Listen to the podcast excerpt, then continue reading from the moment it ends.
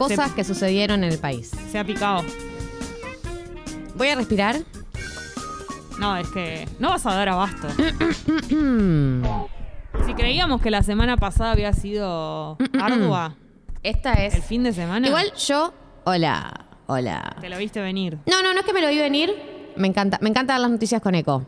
Eh, no es que lo vi venir, lo que te quiero decir es que yo pienso que lo peor ya pasó, digamos, que ahora, a ver, Verdad. En Argentina nunca se puede asegurar nada ni se puede esperar nada, pues Argentina, pero la sensación que da es que con los cambios en el gabinete estaríamos cerrando un ciclo de crisis. Ahora, si este gabinete le va a ir bárbaro o la va a chocar toda, no lo sabemos. Nadie lo sabe. Pero El brujito Maya, capaz La que lo sensación sabe. es que Piti, la numeróloga, capaz que lo sabe. Ashira, El pulpo. Ashira, que en paz descanse. el pulpo Paul. El pulpo Paul. La Galu, Dágalo. sí, es típico mío. Sí. Eh, la sensación que da es que con los cambios en el gabinete estaría cerrando como esta etapa de, de crisis, eh, por lo menos la crisis pública al frente de todos, seguramente puertas para adentro siga. Vamos a repasar algunos de los cambios que anunció Alberto Fernández el viernes a las 10 de la noche. Dale. Chicos, no se pueden ir a disfrutar un viernes a la noche y comerte una pizza que ya te están anunciando cambios en el gabinete. Nosotros estábamos ahí por ver a Robert. Claro. ya vamos a hablar de Salimos eso, de la. ¿eh? Claro, no lo hablamos. Eh, eh, Roberto me pidió en persona que en Tata se hiciera la reseña, utilizó esa palabra.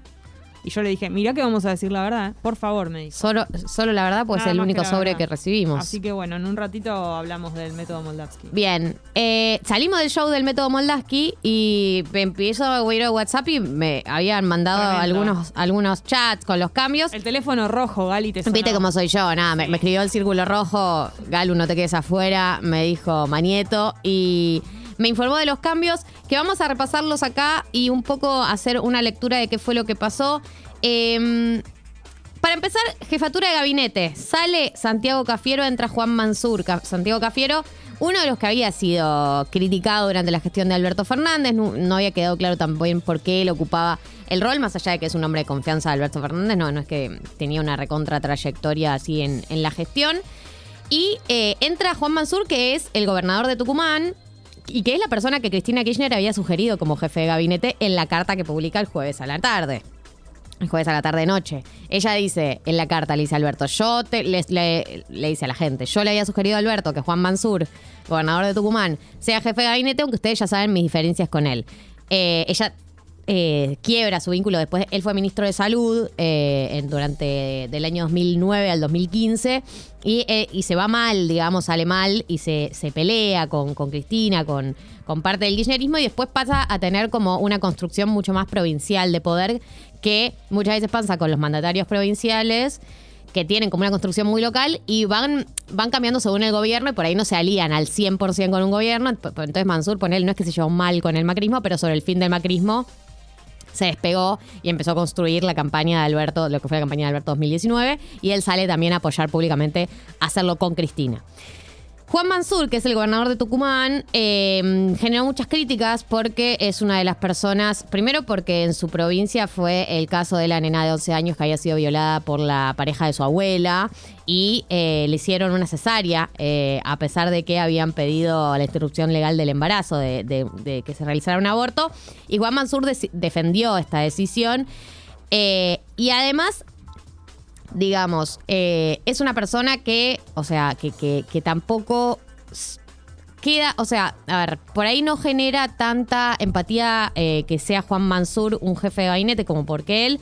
Yo ahora voy a hacer mi lectura de por qué creo que se hicieron estos cambios, porque a mí, a mí tampoco al principio me quedaba tan claro, bueno, ¿hacia dónde van estos cambios? ¿Cuál es la apuesta del gobierno cuando hace estos cambios? Terminemos de hacerlos y, y les digo lo que me parece a mí. Cancillería, eh, sale Felipe Solá, entra Santiago Cafiero. No o sé sea que hubo un cambio de Cafiero de un. Claro, Cafiero, como es una persona re de confianza de Alberto, le dijeron, ok, te saco de jefatura de gabinete, pero te voy a Cancillería, que es un rol recontra importante. Eh, hay una conversación que citaron una nota de Clarín, creo, que es eh, Felipe Solá estaba de viaje a, a una conferencia o, que tenía que asistir como canciller y lo llama Cafiero y le dice...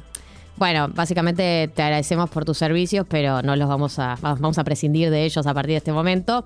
Y él le dice, bueno, pero ¿por qué no me puede llamar a Alberto mismo para decirme esto? Como me molesta que me hayan, tipo, ni siquiera sea capaz de decírmelo. Bueno, ¿y quién me reemplaza? Felipe. Aparte, perdón, después de tantos años, Felipe y Alberto tienen una trayectoria como políticos. de Sí, hace pero Felipe mil Solá años. también tuvo una gestión en, el- en Cancillería que no había sido muy bien vista, digamos. digo, Por ahí en los, en los últimos meses había remontado un poco, pero... Pero en cuanto a la comunicación, Sí, digo, sí, sí, sí. ahí debe ser.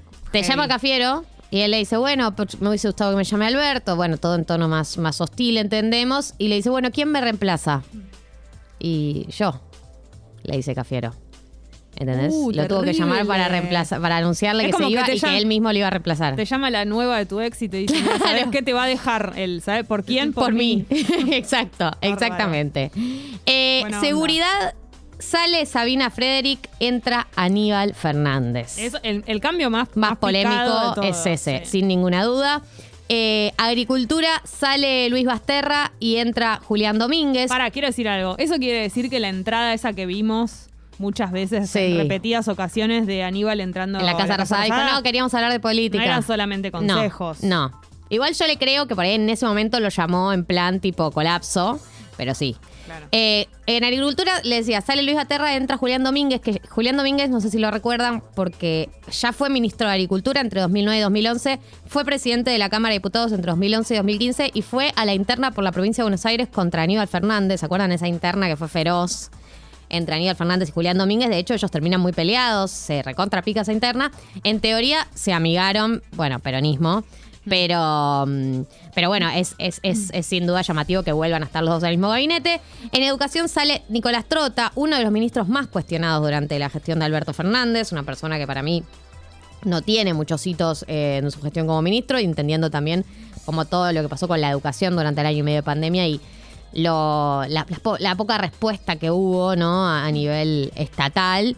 Y entra eh, Jaime Persic, eh, que es un funcionario que ya viene de la gestión, o sea, estaba en el gabinete de Trota, estuvo en el gabinete de Sileoni, está asociado, está asociado como a todo el universo de las, de las universidades bonaerenses, todas las que se crearon en los últimos años del kirchnerismo. De hecho, en el 2015 asumió como rector de la Universidad de Hurlingham eh, y era secretario de Políticas Universitarias. Eh, lo, que, lo que dice la gente cercana es que es una persona que tiene experiencia en gestión eh, y que, como ese es un punto favor, y desde la comunidad educativa hubo una mejor recepción que Trota, que ya era como. Nadie entendía muy bien hasta cuándo lo iban a mantener en el cargo, así que tampoco sorprendió que lo hayan corrido. El siguiente cambio sí me sorprendió, que es que sale de ciencia Roberto Salvareza y entra Daniel Filmus Rari. que fue entre 2003 y 2007 ministro de Educación, Ciencia y Tecnología. Cuando Lo tenemos asociado a eso, más A eso, totalmente. No porque Filmus, no, no sé si iba a ser un, un bueno o mal gestor, sino porque Salvareza no era, de lo- no era un, un- un funcionario que estuviera generando tanta polémica. Eh, y, como tampoco. O sea, bueno, ahora voy a decir todos los cambios, como para mí entran dentro de una lectura más grande. eh, pero fue un cambio que a mí me llamó la atención. Y por último, el vocero presidencial, Juan Pablo Biondi, tuvo que retirarse después de la prendida a fuego que le hizo Cristina en la carta. Eh, y entra Juan Ross, que es eh, del mundo Pepe Albistur, que es un amigo íntimo de Alberto Fernández. A ver, cuando uno ve todos estos cambios, a mí la primera sensación que me dio fue, no entiendo hacia dónde va este gobierno, o sea, no entiendo qué significan estos cambios, como que qué estás apostando. De hecho, una de las principales críticas de Cristina Kirchner fue el rumbo económico del gobierno y no cambió nadie de, de economía, producción, nada de eso. Entonces es como que una vez es... O sea, que ¿para qué son estos cambios, digamos, si no, no van por ese lado, que fue como la principal crítica? Bueno, lo que se espera en estos días son una serie de anuncios de materia económica. O sea, se espera que quienes están en economía, que no cambiaron, cambien ellos mismos el rumbo de su propia gestión. Que empiece a haber más gasto, que empiece a haber más inversión pública, que empiece a haber toda una serie. Incluso se habla de un IFE nuevo. eh, pero esta semana sin duda van a haber cambios. Y después la segunda sensación que me da es que se decidió eh, cambiar todas las apuestas que hizo eh, Alberto Fernández de que de traer gente que por ahí no tenía tanta experiencia en gestión, pero ideológicamente estaban alineados, eran gente de su confianza, como pasó también con otros ministros que se fueron, como la ministra de Justicia Marcela Lozardo, como la ministra de Hábitat Eugenia María Eugenia Bielsa. Y también como está pasando con Pasterra, con Trota, con Sabinas, toda gente que había traído Alberto Eh, Salvarez en realidad es más es del kirchnerismo, pero era gente que había traído a Alberto y que por ahí no tenía tanta experiencia en gestión. Y fue una de las cosas que se le criticó a Alberto Fernández, ¿no? Como, bueno, muy bien, pero esta gente como no, no, no gestiona, no va hacia ningún lado. Y trajeron toda gente que ya gestionó, digamos. Juan Mansur, que es gobernador y fue ministro de Salud. Aníbal Fernández, que es un inimputable de la política. O sea, ¿qué, qué es Aníbal Fernández? ¿Cómo definís a Aníbal Fernández? Una persona un- que ha sí. pasado por todos los roles del mundo, que es una, recontra- una- un personaje recontra polémico, que estuvo involucrado en, en momentos polémicos de la Argentina, como fue el asesinato de Darío y Maxi. Digamos, es como una persona. Y pones a esa persona en el Ministerio de Seguridad. O sea, mi sensación es, Es que. casi lo- provocador. es que lo pones para eso. Sí. Lo pones para que salga a decir eh, en. En, eh, no sé dónde dijo, en qué país, en Suiza hay menos pobre, no sé. Digo, como. Sí, está o en la, modo- inseguridad es una la inseguridad es una sensación. sensación. Digo, como que va, para mí está, entra más, porque además lo pones en seguridad, un área recontra polémica. Eh, y pones a Aníbal Fernández, digamos. O sea, como que va a tener. eh, y un chabón que hace dos semanas hizo la declaración cuando salió la foto diciendo que iba a hacer pegarle a la Germu, más o menos. Digo, o sea, no es que es un chabón que está recuperado, bien, hizo una terapia de reconversión y, eh, y está ahora mm, más An- light Anibaladas. eh, sigue siendo el mismo de siempre.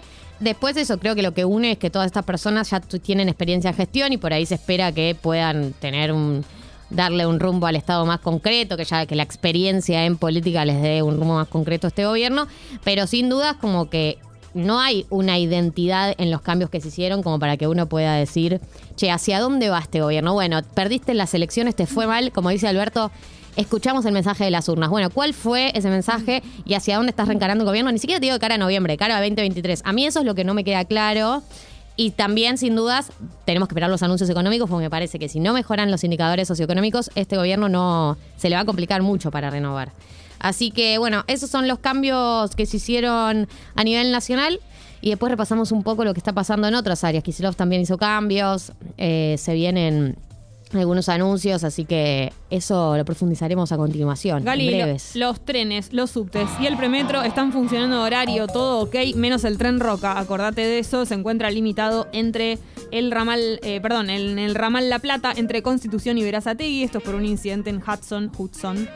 Eh, también hubo un choque frente a la, quinta, a la quinta presidencial en Olivos. Esto fue durante la madrugada. Un colectivero se quedó dormido, impactó contra un árbol. Así que todavía está reducido entre eh, el trayecto entre Avenida Maipú, sentido norte, por el colectivo que pertenece a la línea 203. Y también hubo un choque de moto en Constitución. Atención, porque está reducido entre Lima, entre eh, Estados Unidos y Carlos Calvo. A mí me gusta decirle Carlín a la calle Carlos Calvo. Decirle como quieras. Porque yo bueno, sí. se llama igual. Porque viste cómo sos. Gali, en un ratito una nota. Sí. Pero ahora. Catriel y Paco, Así es, yo sí. fumando flores con la mote. La mismísima. Ok.